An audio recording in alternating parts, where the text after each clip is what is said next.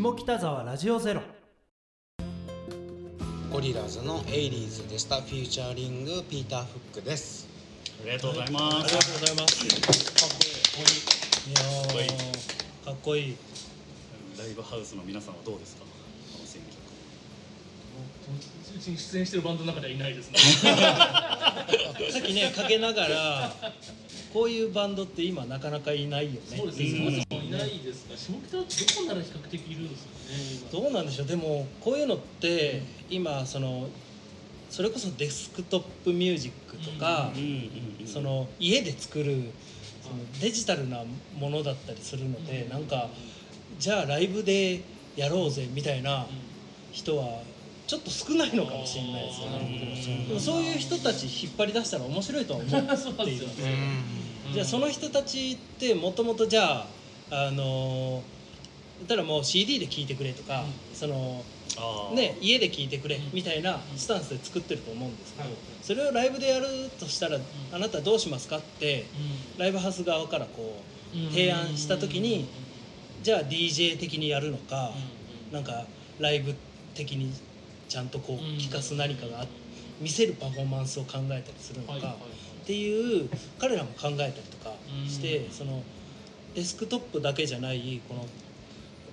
オンラインから飛び出したところで考えるっていうことをしだしてそれが相乗効果になる可能性があるなとも、なるほど。うんうんうんだから引っ張り出してあげてください。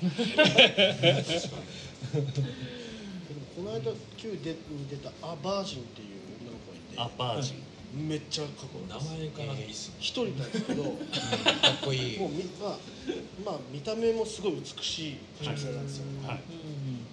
でその人がなんかフライング V 持ってめちゃくちゃ歪んだギター。で、えまあちょっとトラックっていうかビートにはい。対してなんかやこうギターやってるんですけど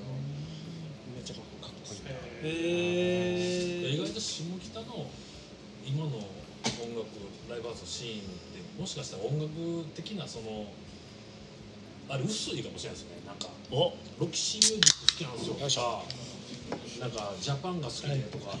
もう広がらないんですよ。逆にそのあー。周りにすごいけどな。だから結局その辺のコーラは逆にどこでやってんやろうか。結構なんかマーズとかあっちの方とかなんか聞いたりしますまあイメージありますよね。結構あっちゃんが言ってたデスクトップミュージックが今結構多い中で、さらにその後にそういう作り方の人たちが出てくるかもしれないですよね。多分うちの規模だからできてるんですけどうちで一番ちょ長寿っていうかもう6年ぐらい続いてる月1やっていただいてるイベントで自作音源ラウンジってやってるんですよ名前いいですね。もうすでに。それがそのバンドとかじゃなくて打ち込みとかで曲を作ってる子たちがその日に集まってここで CD とか USB で曲をかけてみんな集まってみんなで聴いてるんですああでこれあの機材使ってるねとか あそこのあここのギターのリフ良かったよみたいなのをやるみたいなのを月1やってるんですよ。それ面白い楽しそう。を月に1回やっててもしかしたら下北のライブハウスよりここが最先端や今そんな気がします音楽的に俺ら金のことしか考えないいやいやいやいやいやなるべくだな。モザイク森本さん来ましたねいやいや。大丈夫ですか。ジャンル的にこうなんか別に興味ないけどギターロックやっときゃとりあえずいやいやいやいやいやいやいやいやいやいやあんまり知らないです。だからそういう。のもちょっとありますもんやっぱり本当はもっとこうアンテナ張ってる人らが集まる方がいいんでしょうスリーとかはなんかそんなにあー。あそうですね。その自作音源ラウンジで思うんですけど、直接会いたがってるって、うん。会いたいのはやっぱ会いたいんだなって思いますね、僕もそうですけどはい。それを機会にみちょっと会いたいみたいな。ネット上でコメントし合うだけじゃなくて、うん。ここで話してたりでさ女の子が弾き語りでその私の自作って持ってきたりすると、うんやっぱ気になりますし、そのいやらしい目でも、うん。そういうの大事だそうそういう大事だなと思って。実際見たら2倍3倍マシンの魅力があですよね。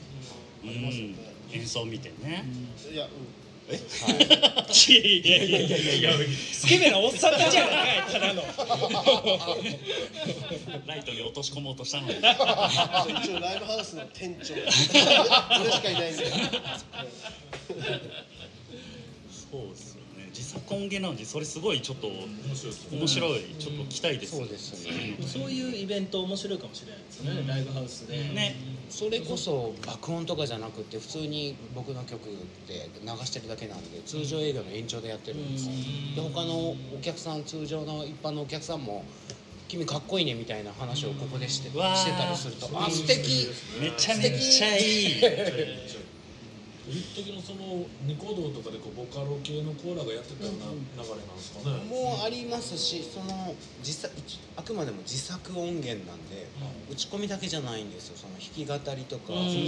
電子ピアノの弾き語りとかな何でも持ってきてくださいって発表する場がない子たちが聞いてくださいっていう感じで。あこれすごいいい話じゃない？で女の子が急に弾き出すみたいな、YouTube もそうですはここでなんかカルチャー生まれそうですよね。なんかうん。そうですよね。バンドができたり。い、そうそうそうですよね。面白いですそうですよね。その弾き語りの女の子の楽曲がいいからじゃあそこに打ち込みで音作るよで載せてじゃあそれでユニットみたいな、はフューチャリングみたいな感じなのもありえますもんね、そういう出会い、まあ、もうまさに次の月に「君の音源昨日録音してたんだけどリミックスしてきたよ」みたいなのをへー。送ってくれたりとか。えで聞いてくださいみたいなのとかも。で夜遊びみたいになるかもしれないですそうですね。そうでいやすねそうですよね。いや素晴らしい森本さん今日いい調子ですね。もうちょっと入れといてでも今のちょっとヒントになりましたよね未来部のその確かに。イイベントのイベントを例えばするとしたら、そのどどういう人たちを巻き込んでいくかっていう話は、なんかものすごくヒントだなと思いましたよね、昔の80年代90年代下北沢ってこうかっこいい大人が若い人になんかこう、はい。教える？はい。全然丁寧じゃないけど、うん。はいはい。うんうん。そそのこう世代間のコミュニケーションがあってこう面白さが生まれてったみたいな話があって。なんか古賀さんもある種そういう場所？ここブルーマンデーでやられてるじゃないですか、はい。なんかそそういう役割を我々も担いたいですよねみたいな話をうんなるほどしてましたねでも僕の企画じゃないんですよ。それ寺島さんっていう小説家の人の持ち込み企画なんですよ、小説家の方が持ち込む。はい、で自分も打ち込み好きでやってて。バンドこで集まるんですか？その人たちコミュニティどこにあるんですか、その人まあももともともっと言うとそのビードロってぼそれよりそれこそ僕より先輩の美容室やられてるうん。D 五郎さんっていう DJ やられてるんですけど。D 五郎さんこのバンドとかって発表の場がライブハウスだなんだってあるけど打ち込みの人って結局引きこもってそういう場所ってないよねっていうまだ YouTube とかも今ほど主流じゃない、うんうんうん。スタンダードじゃない時にだから俺打ち込みの曲流したいっつって「あどうぞどうぞ流してください」っつって流してみんなにお声かけいただいてそしたらブワッと見えたんですよで確かに。で僕もそんで打ち込みもやるんで僕もかけますみたいな感じ。がそしたら打ち込みだけじゃなくて弾き語りの人とかもボンボン入ってきて。どこでこうみんな知るんですか？その SNS で。でもどうですかね。でその口コミ。だと思います、えはい。ー口コミなんですか口コミだと思います。でやっぱつ少しずつ友達がいる人をこうよ呼んでもらってブルブルマンで行こうよみたいな感じで多分も CD に焼いて持ってきてくれたんですよね。ちゃんとなんか今の話聞くと濃い濃い集まりがちゃんと濃く増えてってそうですよね。そういう意味ではさっき古賀さんがおっしゃられたその狭く絞った方が人が入るっていうあ話に通ずる。通じるかもしれないですよね。なと思ってました、そういう意味ではライブハウスもねなんか未来部としてだったらもうすごいし濃く絞ってそれぞれやるとかっていうのはあるかもしれないですよね。例えば歌謡曲バンド会があってニューウェーブ会があってみたいなってことですね。なるほどね。世代問わず。なるほどジャンル絞り。うん。ちゃん。は1回だけはい宴会イベントあ2回か。やったことあるんですよ、演楽しそう結構入ったんですよ。えいや入ると思います。でまあフロアにテーブルとか椅子とか乾き物も出せるように。とやっぱ年配の方が多いから、まあ、エレベーター使えるんですけどそうですね。へでもまあうちの現場スタッフとかからしたらもう二度と勘弁してください案内が大変ってことです一曲一番終わるたびにこうお辞儀してわーってこう でやっぱりこうステージ降りて客席回ったりするからこうケーブルも、はいはいい。やいや。それはでも 様式美じゃないですか。めちゃくちゃ楽しかったですよ、楽しそう。だから難しい。ライブハウスは難しい、うん。もう変にもうなんかカッコばっかついてしまって、ああれなんですけどね。何でもあっていいと思うんですけどね、そのスタッフが多ければまあ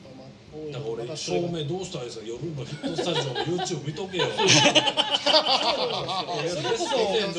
見と勉強じゃないですか。勉強でか不安体みたいな話はしました昔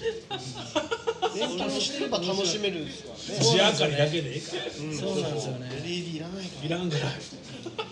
モザイクそういう、まあ、実験的というかこうチャレンジ的なことをやられてるんですね。やりましたね何年か前でもまあもう今は